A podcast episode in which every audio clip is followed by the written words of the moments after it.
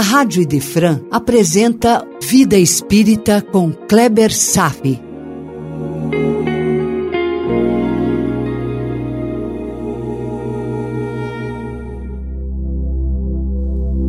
Nosso Lar, mensagem de André Luiz, parte 2.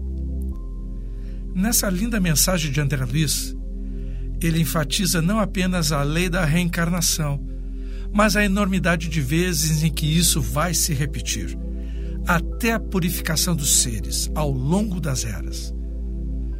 Somos espíritos muito antigos, meu irmão, e, no entanto, ainda estamos recém no início da nossa jornada.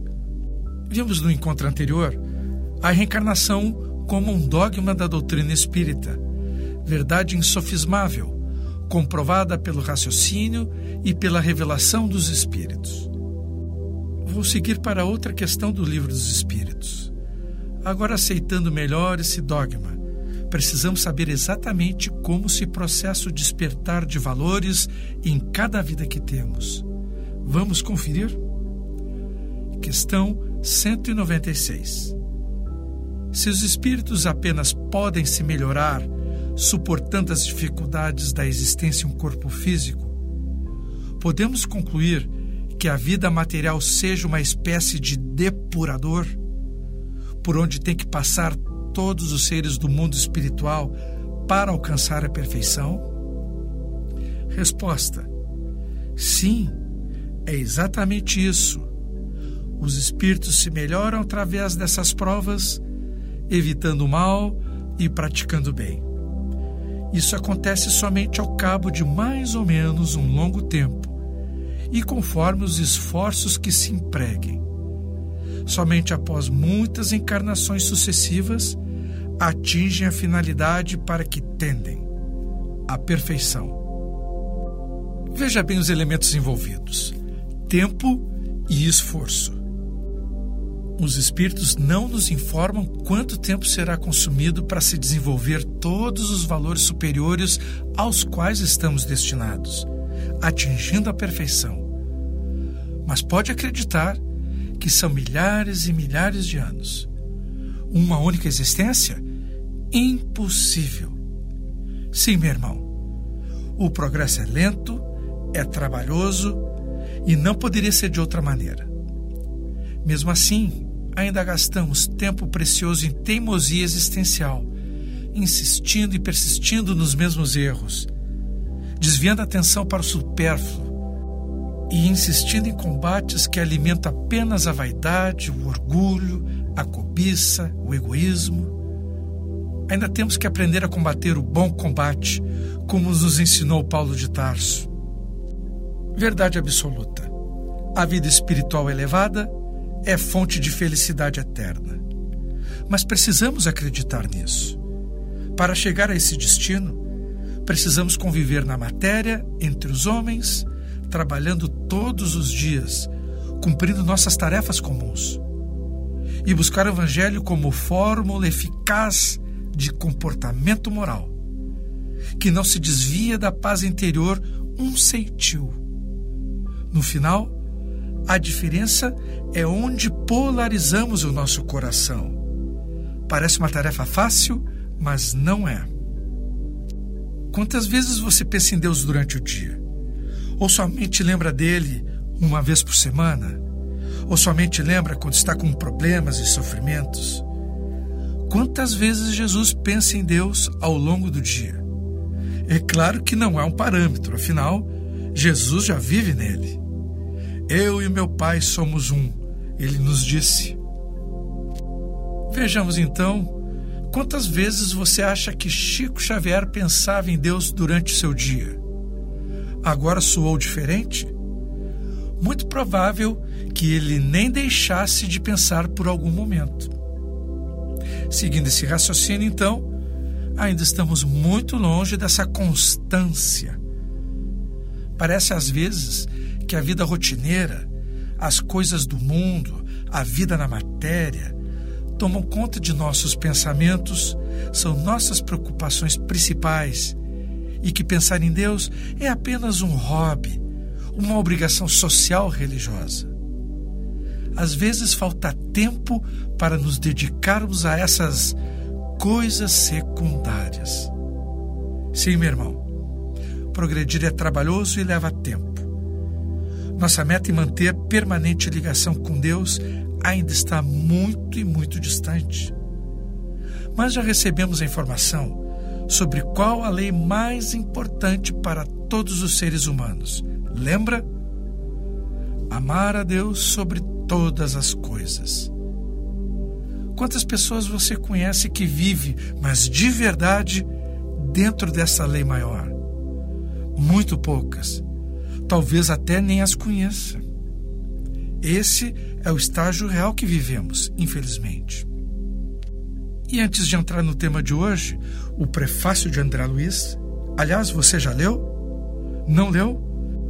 Aconselho a ler Nosso Lar sempre antes de ouvir os programas e até mesmo reler o capítulo após ter ouvido todos os programas. Cada capítulo vai ensejar dois, três, quatro programas. Vejamos. Mas antes de entrar no prefácio da André Luiz, eu ainda vou fazer um outro apontamento que também está de acordo com o tema que o André Luiz discorreu no prefácio. É um texto do Emmanuel no livro A Religião dos Espíritos, o texto que se chama Reencarnação e Progresso. É o texto dos 65 que diz: abre aspas. O celeiro é a casa ideal das sementes Aí se congregam todas, em saborosa intimidade. E quando semelhante reunião se delonga em demasia, degeneram-se na essência por ação de agentes químicos, tornando-se imprestáveis. Conduzidas, porém, ao replantio, embora padeçam solidão e abandono nas vicissitudes do solo, voltam de novo à glória da vida em forma de verdura e flor espiga e pão. O Emmanuel está explicando a metáfora das sementes reunidas por muito tempo, que necessitam separar-se por um tempo para não cair em deterioração, comparando com a nossa vida espiritual que necessita de retorno aos desafios da reencarnação, que ele chamou de vicissitudes do solo. Vejamos. Abre aspas.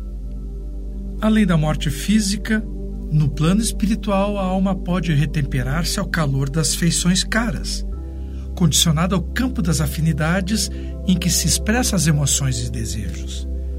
Todavia, superada a fase de justo refazimento, aparece o ócio, que, se mantido, faz com que o espírito permaneça estanque por muito tempo ante a luz do progresso.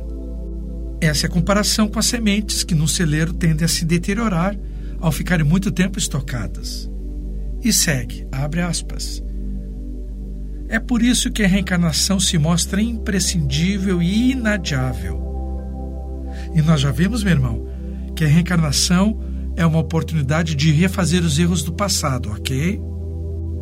Vimos também que a cada reencarnação despertamos pequenas porções de valores escondidos na intimidade da alma. Agora, Emmanuel nos traz outra função da reencarnação, que é para não estagnarmos na vida espiritual, feitos sementes estocadas. Segue, abre aspas. É por isso que a reencarnação se mostra imprescindível e inadiável e para que chagas ocultas sejam extirpadas de nossa alma, é imperioso nos voltemos para o renascimento na arena física, onde encontraremos a adversidade naqueles que não pensam iguais a nós, para que aprendamos a respirar nas dimensões da vida maior. Nesse ponto, o Emmanuel nos mostra que, além de não deteriorar-se no ócio, estancando a evolução, a reencarnação também nos auxilia para que na matéria do corpo físico possamos expurgar as toxinas espirituais ainda presentes em nossa mente e no coração, tendo na vida humana a grande oportunidade das lutas contra as adversidades, que são justamente os instrumentos de depuração da alma. Está compreendendo? E segue o texto. Abre aspas. Em nosso presente estágio de evolução, será preciso renascer na Terra ou noutros mundos semelhantes, tantas vezes quantas se fizerem necessárias, não somente para o resgate dos erros e culpas do pretérito, mas também para o aperfeiçoamento de nós mesmos. Fecha aspas. Emmanuel não contabiliza o número de encarnações necessárias, mas acredite, são milhares e milhares de vezes. E para concluir, Emmanuel, abre aspas, o mundo é, portanto, nossa escola. O lar é a banca da experiência. Amigos representam professores. Os adversários desempenham o papel de fiscais. Os parentes difíceis são cadernos de prova. E sendo Jesus o nosso Mestre Divino, a dificuldade de cada instante da vida nos será como bênção portadora de preciosas lições. Fecha aspas. Em resumo, meu irmão, apresentamos algumas funções da reencarnação. 1. Um, dar ao arrependido a chance de consertar seus erros do passado. 2. Despertar valores da alma pelo trabalho útil. 3. Expurgar do corpo físico toxinas e mazelas espirituais acumuladas. 4. É o caminho escolhido por Deus para que todos os seres possam despertar o amor ainda latente no coração. Então, eu vou expressar aqui pela primeira vez o que se tornará lugar comum em seus conhecimentos. Viver é uma oportunidade. Viver é uma oportunidade. Cada encarnação, uma nova tarefa. Aos poucos, estamos chegando na essência da mensagem de André Luiz em seu prefácio. E nós vamos seguir nossos estudos no próximo programa. Por hoje era isso. Desejo paz a todos e até breve. A Rádio Idefran apresentou Vida Espírita com Kleber Safi.